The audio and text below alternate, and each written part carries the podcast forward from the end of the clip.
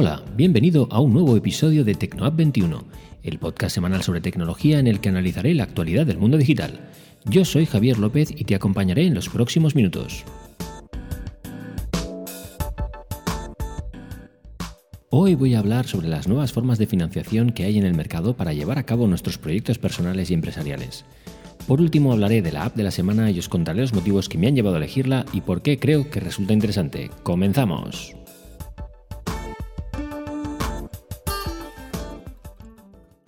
Startups, crowdfunding, Kickstarter, Patreon, Berkami, GoFundMe. Estos nombres, que para muchos os sonarán raros y totalmente desconocidos, son las fórmulas alternativas que han encontrado empresas y particulares para financiar e impulsar sus proyectos. Hoy voy a intentar explicaros un poco estos anglicismos y cuál es su razón de ser. Algunos nombres son fáciles de explicar, como el de startup, que viene a ser una nueva empresa que está emergiendo y que ha sido fundada por uno o varios emprendedores, pero hay otras terminologías que llevan detrás algo más de historia y creo que hace falta poner un poco las cosas en contexto para entender bien en qué consisten. Vivimos en un mundo muy complicado a nivel económico, donde hay además muchísima competitividad a nivel empresarial que hace que arrancar un proyecto de la nada sea muy arriesgado y difícil. Hasta hace poco, cuando una o varias personas querían crear una empresa, necesitaban casi inexorablemente pasar por un banco para obtener la financiación necesaria. En el caso de los negocios tradicionales, las tiendas, los comercios y las pequeñas industrias, los banqueros reaccionaban siguiendo unos criterios preestablecidos que hacían criba sobre aquellos proyectos que fueran de dudoso éxito a sus ojos. Con eso se reducía bastante el acceso al dinero necesario para emprender un negocio para todos aquellos que se salieran del molde. A ver, no es que los bancos no apostaran por los emprendedores, pero si no veían clara la finalidad del negocio, lo tenías difícil para convencerles. Y como digo, con los negocios de toda la vida, los banqueros podían saber qué futuro te esperaba. Pero con los negocios del siglo XXI, donde muchos además están basados en la nube, el desarrollo online y productos que no se tienen que materializar nunca porque son digitales, pues muchos banqueros no sabían cómo analizar lo que les proponía la gente y mucho menos estaban dispuestos a apostar por una idea o una persona.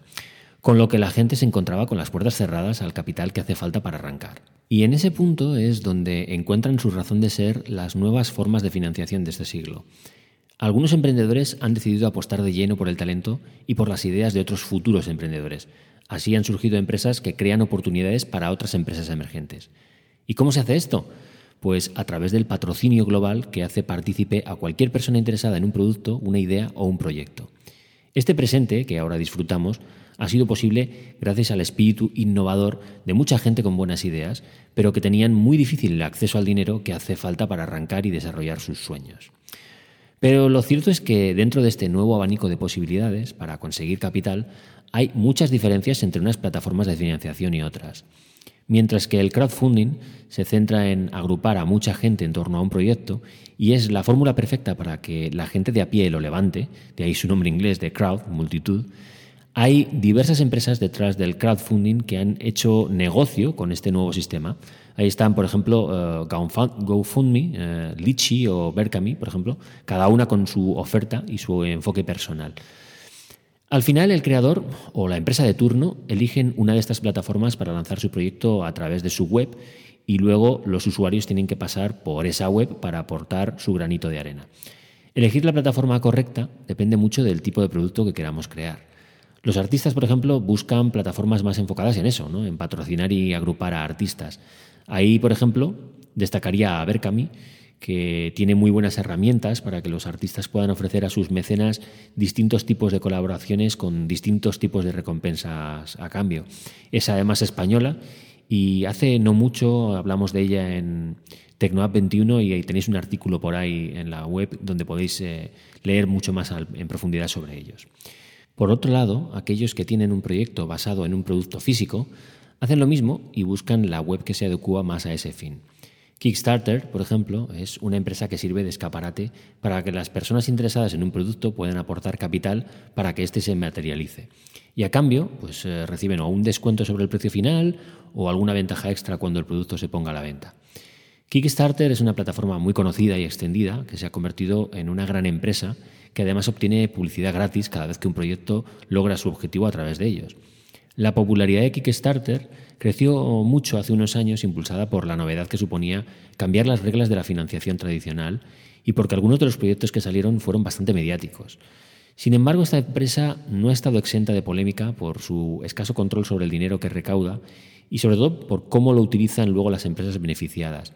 El problema radica en que desde Kickstarter no ofrecen garantías de que el dinero se use para poner en práctica el proyecto que se financia y en algunas ocasiones mucha gente dio dinero para un fin, yo qué sé, para la creación de un helicóptero con cámaras o un videojuego, o yo qué sé, por poner ejemplos.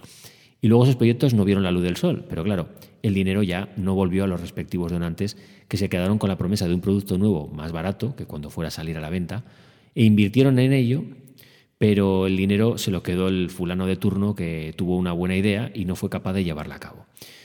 Como veis, no es oro todo lo que reluce y por eso si vamos a invertir nuestro dinero, sea mucho, sea poco, el que sea, en algún proyecto de, crowdfunding, es importante mirar un poco la letra pequeña y la empresa que hay detrás de todo el tinglado. Los programas de micromecenazgo, en esencia, son muy parecidos unos de otros, pero en el fondo difieren mucho entre ellos. Por supuesto, todas estas páginas web y empresas que hay detrás de Kickstarter o GoFundMe ganan dinero con ello, faltaría más. Ellos ponen una gran plataforma a disposición de los emprendedores, pero a cambio se llevan un porcentaje del dinero recaudado. No es que sean un banco como tal, porque apuestan por todo lo que llega a sus manos, cosa que los bancos ni se plantearían, porque van siempre sobre seguro, o casi siempre. Pero al final estas empresas están ahí como todos para ganar dinero, lógico. A mí me parece que abrir las puertas a que prácticamente cualquier persona pueda conseguir los medios necesarios para llevar su idea del boceto a la realidad es algo fantástico, muy propio del siglo en el que vivimos, donde lo importante es la creatividad y donde se priman las ideas y la originalidad por encima de otros valores. Esta nueva realidad, en la que el dinero ya no es esa barrera infranqueable que limitaba por completo la consecución de un ideal, lo que viene a demostrar es que el valor de las ideas es muy superior a otros méritos. Uno puede ser un gran trabajador, pero si no tiene detrás un ideal que perseguir, lo más probable es que su proyecto se pierda entre la multitud. Por supuesto que una cosa sin la otra tampoco va muy lejos. Y si tenemos una gran idea, pero no trabajamos duro por hacerla realidad, de poco nos servirá esa inspiración y ese don que tenemos. Pero me parece más fácil trabajar duro cuando ya has tenido una gran idea y tienes en mente lo que quieres conseguir que al revés. Trabajar duro sin saber bien a dónde vas o lo que estás buscando.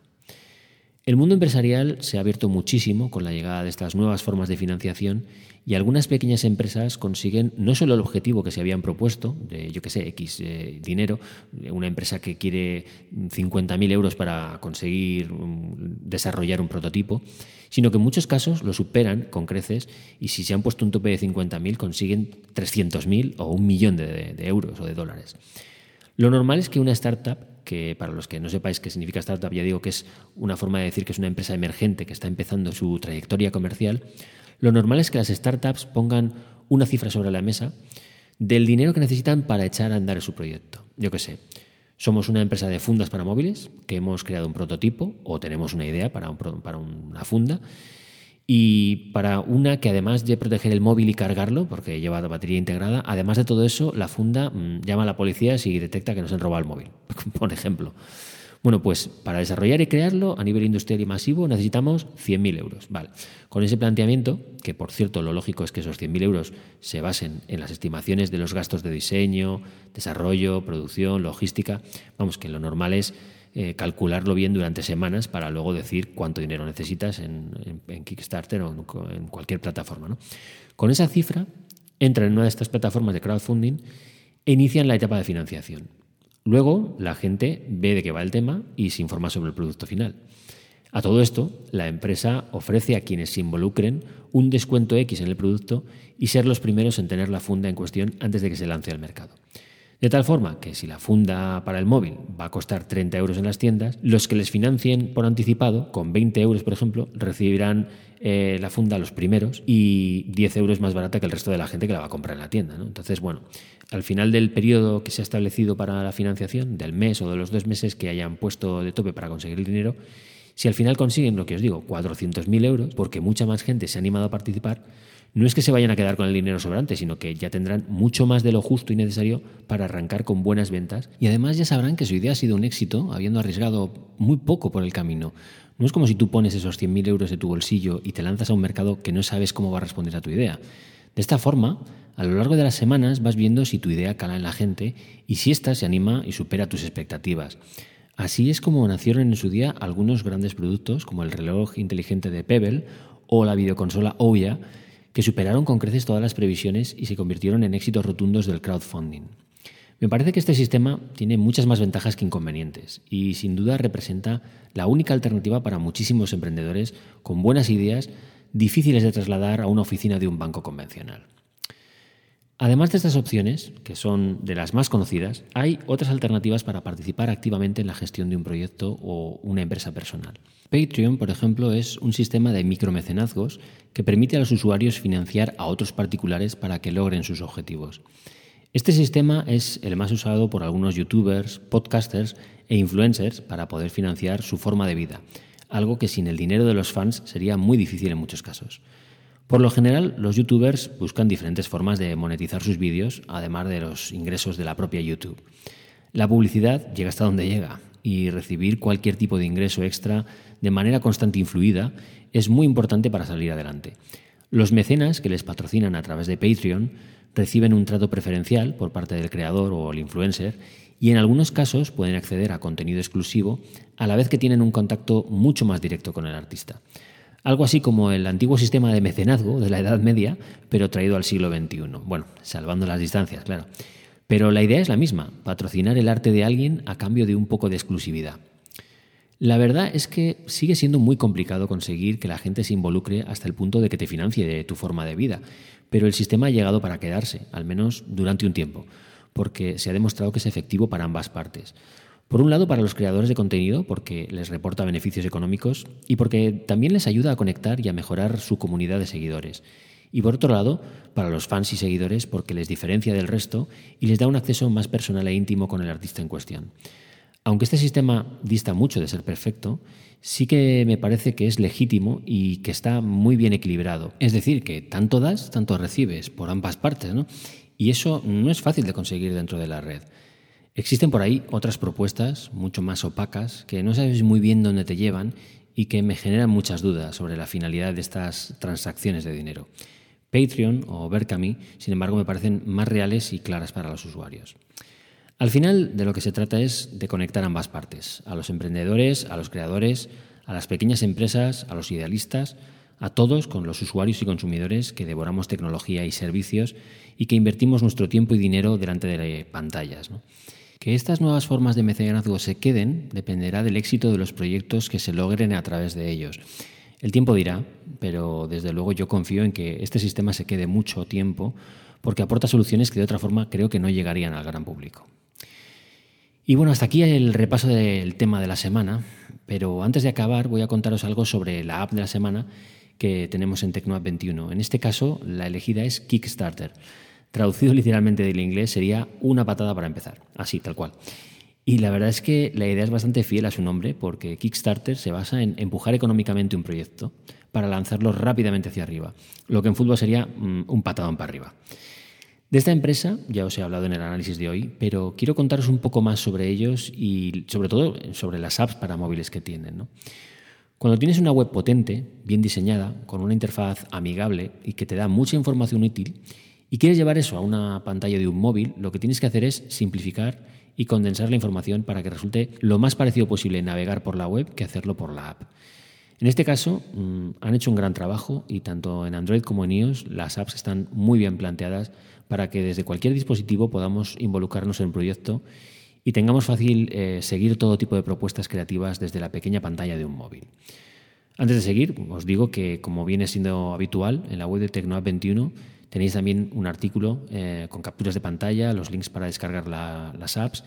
Y yo aquí os voy a hablar un poquito más sobre mi experiencia con la aplicación, no tanto sobre los menús y demás. De entrada está en español, lo cual es de agradecer porque eh, es una app americana y hay otras alternativas de plataformas de crowdfunding como Patreon que tienen apps para móviles pero que están en inglés y eso sigue siendo una barrera para mucha gente. Sobre todo si de lo que se trata es de invertir dinero, porque puede que si no lo vemos claro o no entendemos bien los detalles, estemos financiando algo que al final no nos sirva o no nos interese tanto como creíamos. Yo considero que tengo un buen nivel de inglés y aún así prefiero que la app en cuestión esté en castellano. Me da una sensación de que voy sobre seguro. Pero bueno, más allá del hecho de que está en castellano, la app es muy sencilla. Me gusta mucho cómo han catalogado la enorme oferta de proyectos que hay ahora mismo disponibles y para eso creo que es eh, mejor la app que la propia web. Te permite centrarte rápidamente en las cosas que te interesan. La aplicación no tiene muchos menús porque, como os digo, lo que busca es mostrar información más que otra cosa y en ese sentido está genial para echar un rato viendo que se cuece en el mundillo de los emprendedores de otros rincones del mundo, porque en Kickstarter hay proyectos de todas partes. Muchos son interesantes, sobre todo los que tienen que ver con productos tecnológicos, que a mí en concreto son los que más me llaman la atención. Pero no nos engañemos, también los hay que son un poco locura, pero bueno, como es una plataforma muy abierta, tiene cabida todo tipo de ideas y en eso ya se sabe que hay gente para todo. Yo encuentro que la app tiene sentido para dos fines básicos. Uno es curiosear en el mundillo de las nuevas empresas emergentes, los proyectos y todo lo que tiene que ver con empresas y personas creativas. En ese sentido está muy bien hasta para quien se está planteando crear un nuevo proyecto, porque te da una idea de lo que ya hay en marcha Incluso puede que te dé pistas o te descubra cosas que te ayuden a crear tu propio proyecto personal. Algo así como, oye, esa idea es buena, pero yo creo que si cambiando esto y esto o eso, no sé, o que simplemente veamos algo que nos llame la atención y que nos inspire para crear algo diferente. Desde luego hay mucha creatividad dentro de esta plataforma y ver las ideas de otros a veces potencia nuestra propia inspiración. El otro fin que le encuentro a Kickstarter es el de hacer el seguimiento en aquello en lo que ya nos hayamos involucrado. Si vemos un proyecto que nos flipa y pensamos, en esto quiero participar porque va a ser un éxito, pues lo normal es que queramos ver cómo evoluciona el proyecto y para eso las apps nos dan un acceso inmediato y sencillo para ver el minuto a minuto de cómo va el tema. Pero como ya os he dicho antes, Kickstarter ha tenido sus puntos negros y no ha estado exenta de polémicas por su política en torno a los proyectos y a quienes los gestionan. Creo que en ese sentido tendrían que ejercer más control y sobre todo tendrían que exigir una mayor responsabilidad a las empresas. Pero entiendo que cuando te vuelves muy grande, como es ahora Kickstarter, siempre hay cosas que se escapan a tu control. Yo desde luego la app os la recomiendo porque dentro de lo que son los micromecenazgos me parece que es la mejor que hay ahora mismo. Está genial para indagar, curiosear, sobre nuevos proyectos, futuros productos que puedan salir al mercado y aunque no participemos activamente en ninguno, creo que ya de por sí es de utilidad. Lo que sí que os recomiendo es que antes de invertir dinero en un proyecto echéis un ojo a la viabilidad que consideréis que va a tener el mercado y, sobre todo que veáis un poco si ya, está, si ya ha arrancado o cómo va evolucionando. Es decir, no tienes por qué involucrarte desde el minuto uno. A lo mejor un proyecto que ya está maduro, pues te puedes meter en él porque ya digamos que vas un poco más sobre seguro. ¿no? Eso no quita para que al final te puedas llevar una sorpresa desagradable, pero desde luego siempre es bueno pensar un poquito las cosas eh, dos veces cuando vas a invertir tu dinero de por medio. Por último, tengo una novedad que contaros y es que eh, voy a hacer por primera vez un sorteo entre los seguidores de TecnoApp21 eh, de la red social Twitter y de los que escucháis el podcast. El sorteo es va relacionado con el tema de la app de la semana, curiosamente, porque la app de la semana pasada fue Todoist y la gente de Todoist se ha puesto en contacto conmigo y como agradecimiento por haber destacado la app entre el resto eh, de aplicaciones que hay para la gestión del GTD, de los recordatorios y demás, nos, eh, han mm, dado tres códigos, tres vales promocionales para seis meses gratuitos de Todoist Premium. Yo lo que voy a hacer es sortear esos tres códigos promocionales entre la gente que siga la cuenta de Twitter de Tecnoapp21, ya sabéis, es arroba Tecnoapp21, y que publiquen una respuesta al tweet que vamos a poner sobre el sorteo.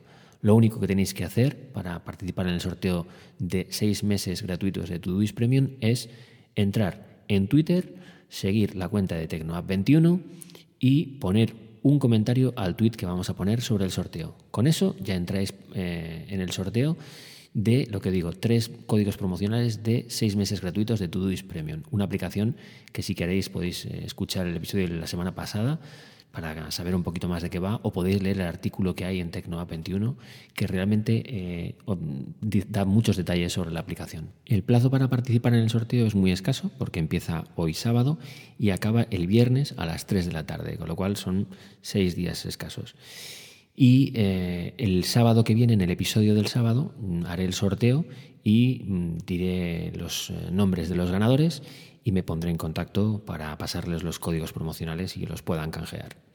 Bueno, pues eh, esto es todo por esta semana. La semana que viene voy a tocar un tema que me va a llevar dos semanas porque la siguiente llegará una entrevista muy especial que tengo preparada y que guardo como una sorpresa veraniega para los amantes del podcasting. Tendréis que esperar una semana más hasta el sábado que viene para que os avance quién será el invitado del sábado 1 de agosto. Antes de cerrar el episodio, quiero recordarte que este podcast lo hago para gente como tú, que me dedicas unos minutos de tu tiempo a conectar conmigo y que estás interesado en la tecnología y en todo lo que nos aporta y nos afecta. Cuando diseño los episodios, lo hago pensando en personas que tienen ese espíritu inquieto y que quieren saber más y entender mejor el mundo digital en el que nos hemos metido. Algunos de vosotros seguro que controláis más de esto que yo, de eso no me cabe duda. Yo aquí estoy para darte mi opinión, pero tú puedes hacer lo mismo a través de las redes, en el perfil de Twitter, ya sabes, arroba tecnoap21, en el perfil de Facebook o a través de las noticias que publicamos cada día en la web de Tecnoap21. Yo estoy deseando saber qué opinas y qué tienes que decir al respecto. El podcast de Tecnoa 21 lo tendréis disponible cada sábado a las 9 de la mañana, hora española peninsular, disponible en las principales plataformas de podcast, iVoox, Spotify, Apple Podcast y Google Podcast. Sin más, me despido. Nos vemos la semana que viene. Un cordial saludo.